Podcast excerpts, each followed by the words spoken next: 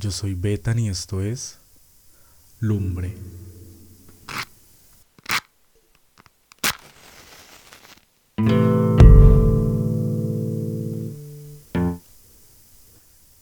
En este segundo capítulo te cuento cuando la poesía se quedó enredada en mi jardín y decidió hacer severo espectáculo.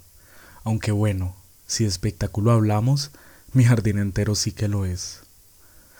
Mis plantas son una extensión de mis generaciones. Son mis hijas, mis hermanas, y a las que hablo con voz mimada cuando no tengo a mi perro cerca.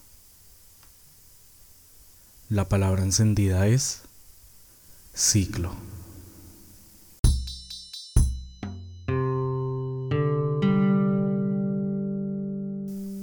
La poesía la encuentro en las hojas de mis hijas.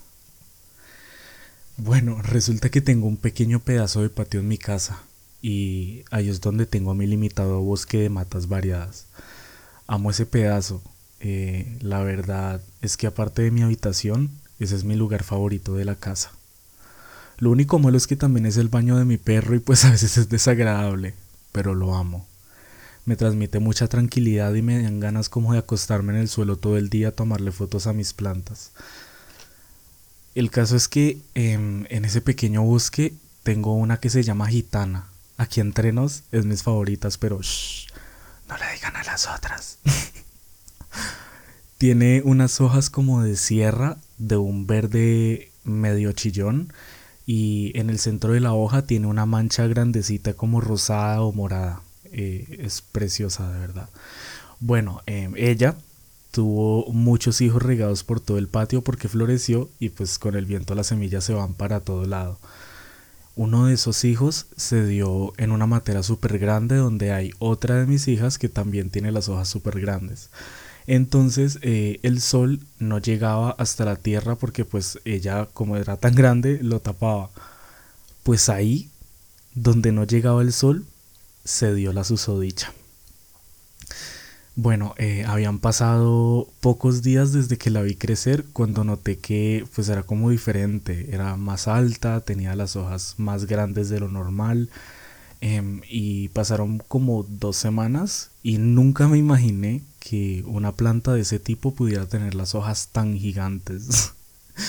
Supongo que como no obtenía, o sea, esa es mi teoría, que como no obtenía el sol, eh, tuvo que desarrollar como semejantes hojotas y ahora es de las más notables del jardín. Y su madre, la que la regó, parece que tiene como un ciclo de vida, como todo y como todos. Y una vez que dio a luz, empezó a fallecer.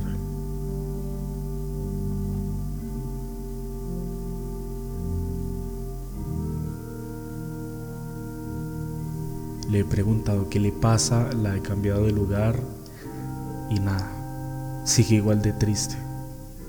Creí que era mucho sol, que era poca agua, que le faltaba atención, una pomada, un beso, pero no. No la he podido salvar. Espero ese mismo destino para mí, la verdad. Pasar al próximo plano y que mi cuerpo abone a mi primera madre, la tierra. Tal vez pueda darle paso a nuevas gitanas. Si en ese acto de resiliencia en la que se decide no morir, en la que se sobrevive, se crece y se destaca cual estrella en ascenso, una planta empoderada, diría yo.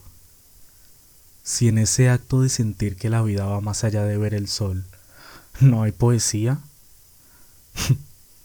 no sé en qué más lo puede haber. En medio de la búsqueda de artistas que hayan escrito sobre el jardín, las plantas o la naturaleza misma, encontré una página valiosísima que les invito a visitar. Habla de poesía.com se llama.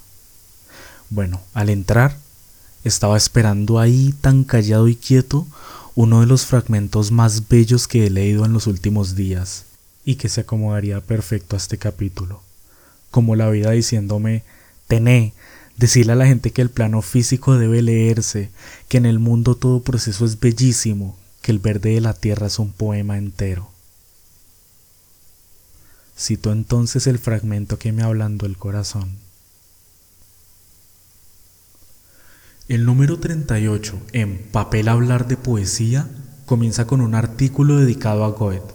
Las piezas centrales son dos poemas de vocación naturalista, Metamorfosis de las plantas y Metamorfosis de los animales, ambos traducidos por Andrés Konsminski. Goethe decía que no era posible concebir a la naturalista sin la gran imaginación capaz de una visión amplia del mundo natural y de sus leyes. Podríamos invertir el orden de la frase para descubrir su otra cara.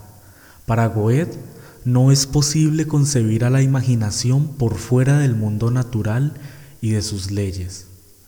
Los procesos creativos de la naturaleza son una llave para comprender los procesos de la creación poética.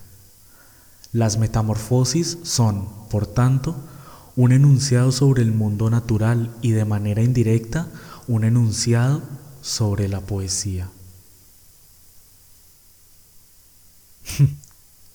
Los procesos creativos de la naturaleza son una llave para comprender los procesos de la creación poética.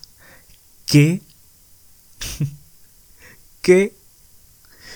Quedé casi lagrimeando de ver en una frase más pensada lo que yo ya había sentido con mi jardín, con mis plantas, con la gitana.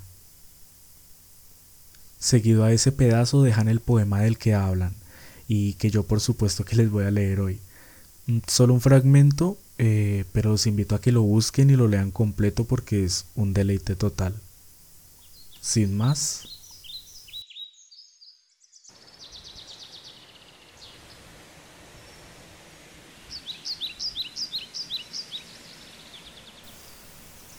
Metamorfosis de las plantas.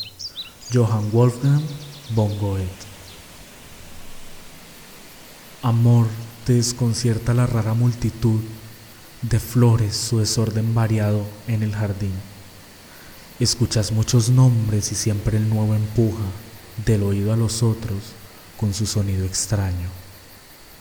Las formas se parecen y nunca son iguales. Desde el coro sugieren que hay una ley secreta, un enigma sagrado. Si yo pudiera, amiga, entregarte ya mismo alegre su respuesta, Mira su crecimiento, cómo lenta la planta va de una etapa a otra hasta dar flor y fruto. Su desarrollo empieza en la semilla, la tierra oscuramente fértil la empuja hacia la vida y ahora recomienda las hojas incipientes, al placer de la luz la inquieta, la sagrada. Una fuerza dormía en la semilla un modelo replegado en sí mismo debajo de su funda, hoja, raíz y germen, sin forma ni color. Algo vive callado dentro del núcleo seco y va surgiendo, entrando a una humedad tibia para salir más tarde de la noche envolvente. Todo al principio muestra su forma más sencilla.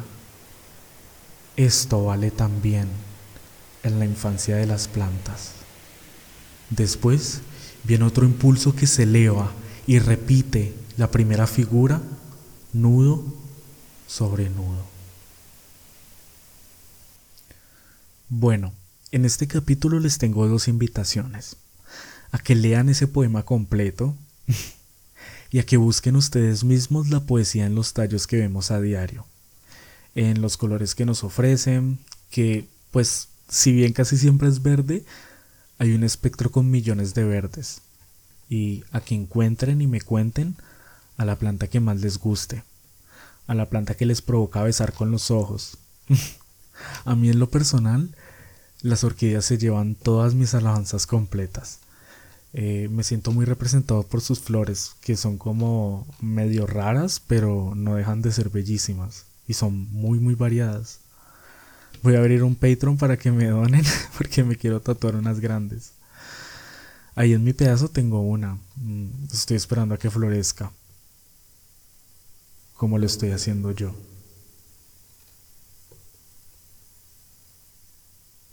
Esto fue Lumbre, poesía de rincón.